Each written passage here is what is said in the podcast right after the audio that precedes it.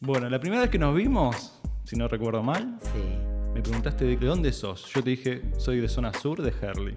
Después me preguntaste, ¿del rojo o de Racing? Y yo te dije de Racing. Y me dijiste, entonces me vas a caer bien. Sí, siempre fue así. Por eso, eh, cuando dicen de qué lado de la mecha te encontrás, siempre uno este, se sitúa en alguna orilla. En esta o en la otra orilla. Se puede convivir igual. No hay que tenerle miedo a las diferencias.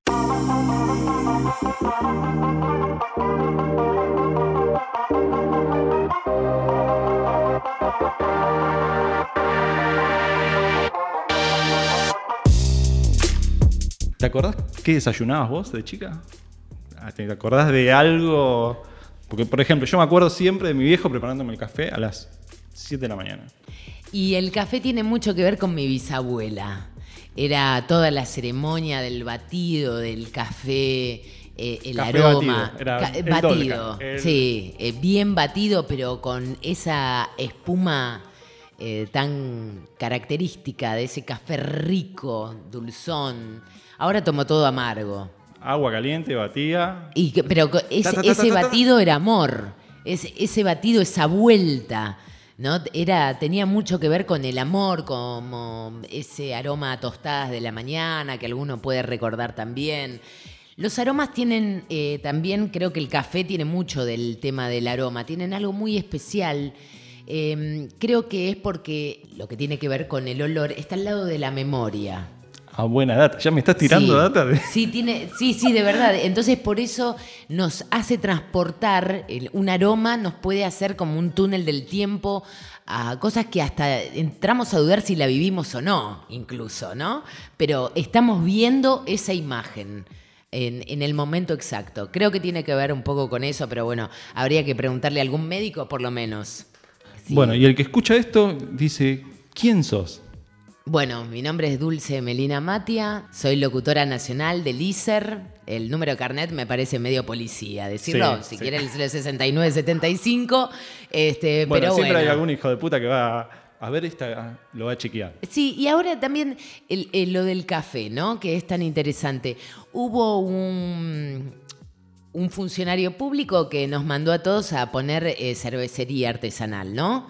El- Cerveza sí. y papas con cheddar. Ah, también, no, van de la mano. Y finas hierbas, ¿por qué no hierbas. agregarle? Eh, lo del café también tuvo, ¿no? Como si bien... Está en una ola muy, eh, digamos, muy importante. Ah. Está como. Ahora todo el mundo quiere poner una cafetería. Y nadie sabe cómo o no es está. entre no- cafetería o manejar un dron, no sabemos. Al que le fue mal en la cervecería se pone una cafetería. Sí, Y, si- o y si por la no, duda. larga mejor- el dron, larga el dron y listo, ya está. ¿Y te haces Sí. Y, y- ah, todo tiene un límite, ¿eh? Todo tiene un límite. Bah, mentira, todos, todos, mira, si Alfonsín dijo el límite es Macri, y mira lo que hicieron lo- los radicales traicioneros. Bueno, no me tenía que meter con eso, No, pero no, no, no. importa. Vos sabés que política acá. Pero todo en la vida, Sí, es la sí. política de cómo hacer un café, Bueno, por ejemplo. Yo te llamé para que me des orientación con esto de la locución, de esto de cómo hablarle, de cómo expresarme. Ahí me sonó el celular que lo tenía que haber apagado, pero bueno. Uno me dijo, los locutores son como actores y si no, que me fije en los políticos.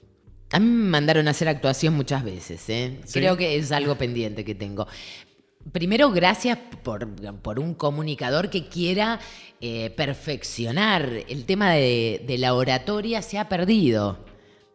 Se ha perdido absolutamente. El tema de la dicción, de la cadencia, de los tonos. Y no es lo mismo. Sobre todo en, el castellano, que tenemos eh, un lenguaje tan rico, con tantas palabras, que una misma palabra con una coma, con un espacio, con un silencio, no es lo mismo que sin ese silencio. Así que bueno, bienvenido, sí, claro, por supuesto. ¿Qué te gustaría saber? ¿Recordás alguna experiencia que te haya marcado en el sentido de, uy, esta me puso a un límite y tuve que pilotearla? ¿O dijiste, pensabas que no dabas y fuiste de frente mar? La carrera de locutor tiene, bueno, voy a caer en un lugar común, ¿no? Pero el, el sinsabor de estar arriba y de repente estar en la nada misma. Es como una especie de argentinidad al palo. O sea, de la gloria a la nada, somos un forte, de, 0 a 100 en un minuto. Nunca me planteé eh, esto de quizá de, bueno, servirá. Desde muy chica supe que quería ser locutora, desde muy temprana, de seis años yo ya sabía que quería ser...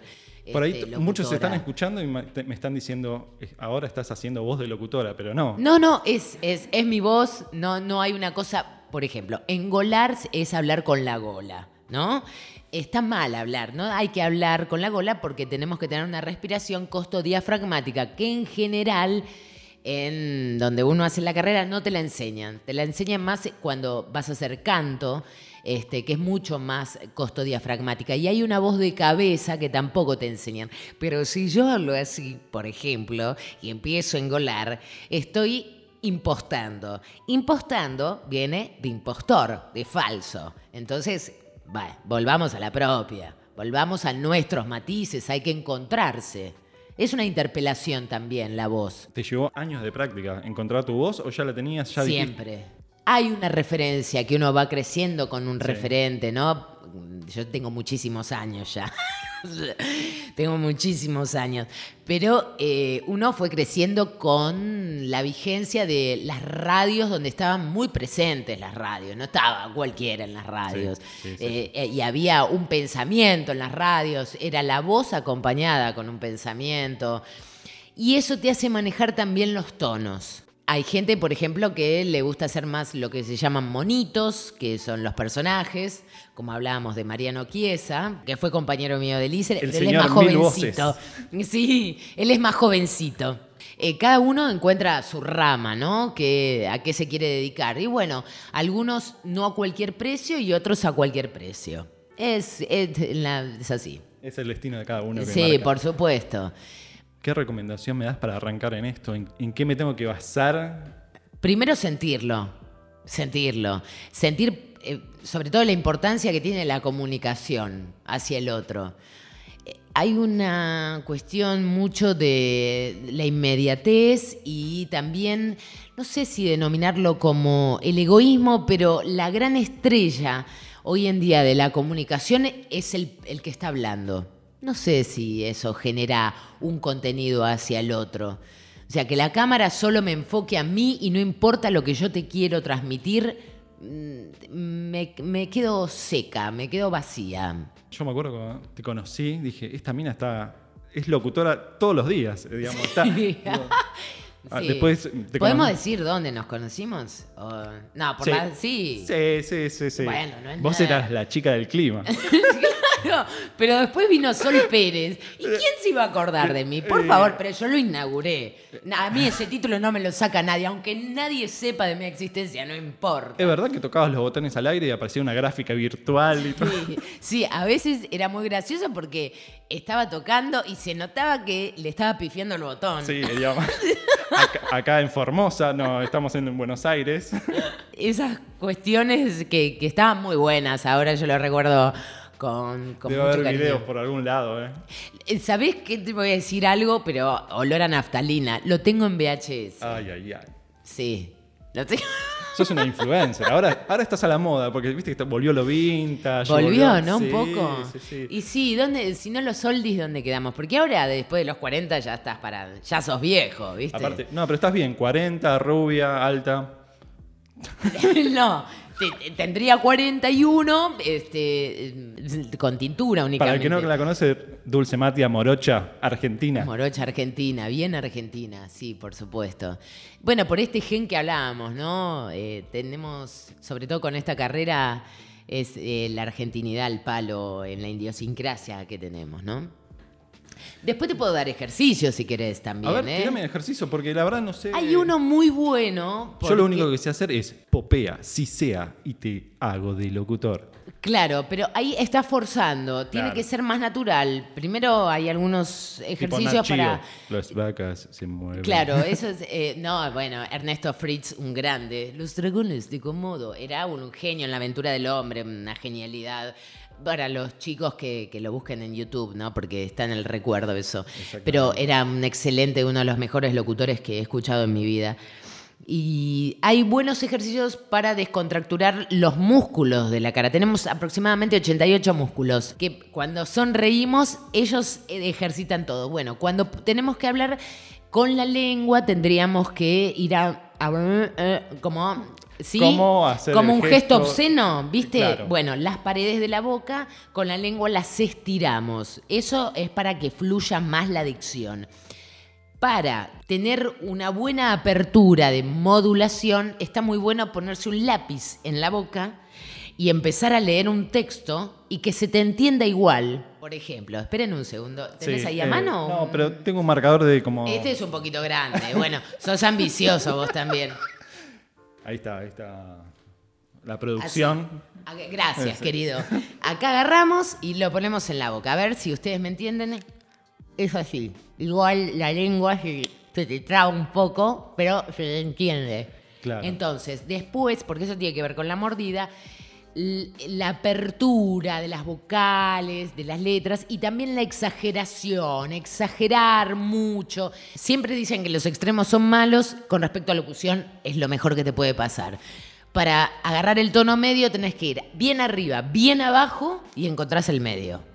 Esta entrevista muy breve, Sí. pero yo me quedo con. Pero tengo el trabajo, ¿me Eh. van a llamar? eh, ¿Tenés Instagram vos? No. Bueno, te lo sacamos en, en unos días, te lo armamos. Tengo que ya- tenerlo, ¿no? Sí, sí, sí, sí. Eh, Es como si no- que desperté del coma. Bueno, que- estamos hablando. Dulce Mati es la señora de Goodbye Lenin, está acá. Acabo de despertar, señores, agárrense. Y por último, la misma pregunta de siempre. ¿Por qué cada vez que subía al 147 me decías, Guille, ¿pinchamos? Qué jovencitos que éramos.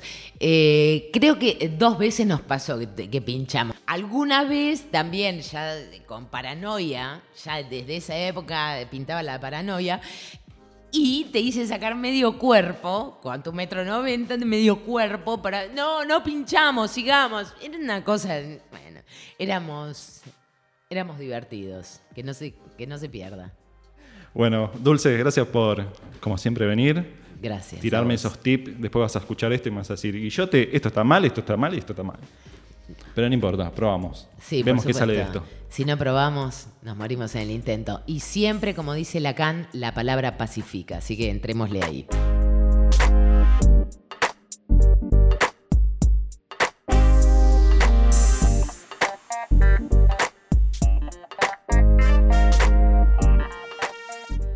Dije que es una palabra vintage, el rock, y ahí la cagué peor, porque me dijo ya vintage es vintage decirlo. O sea, tampoco va la palabra. ¿Podemos decir qué lugar? no, no, por la porque- duda, no, porque por la quiero duda. seguir comprando y, pero bueno, este, los palermitanos tienen lo propio. Pero el rock no ha muerto.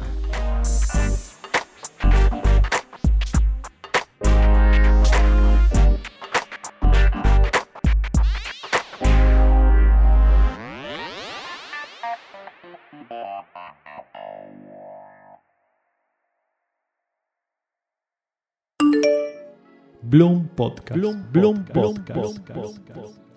Podés escuchar este y todos los episodios en Epox, Spotify y YouTube. Y nos podés seguir en arroba holacorchete para estar más informado de cuando sale alguno nuevo.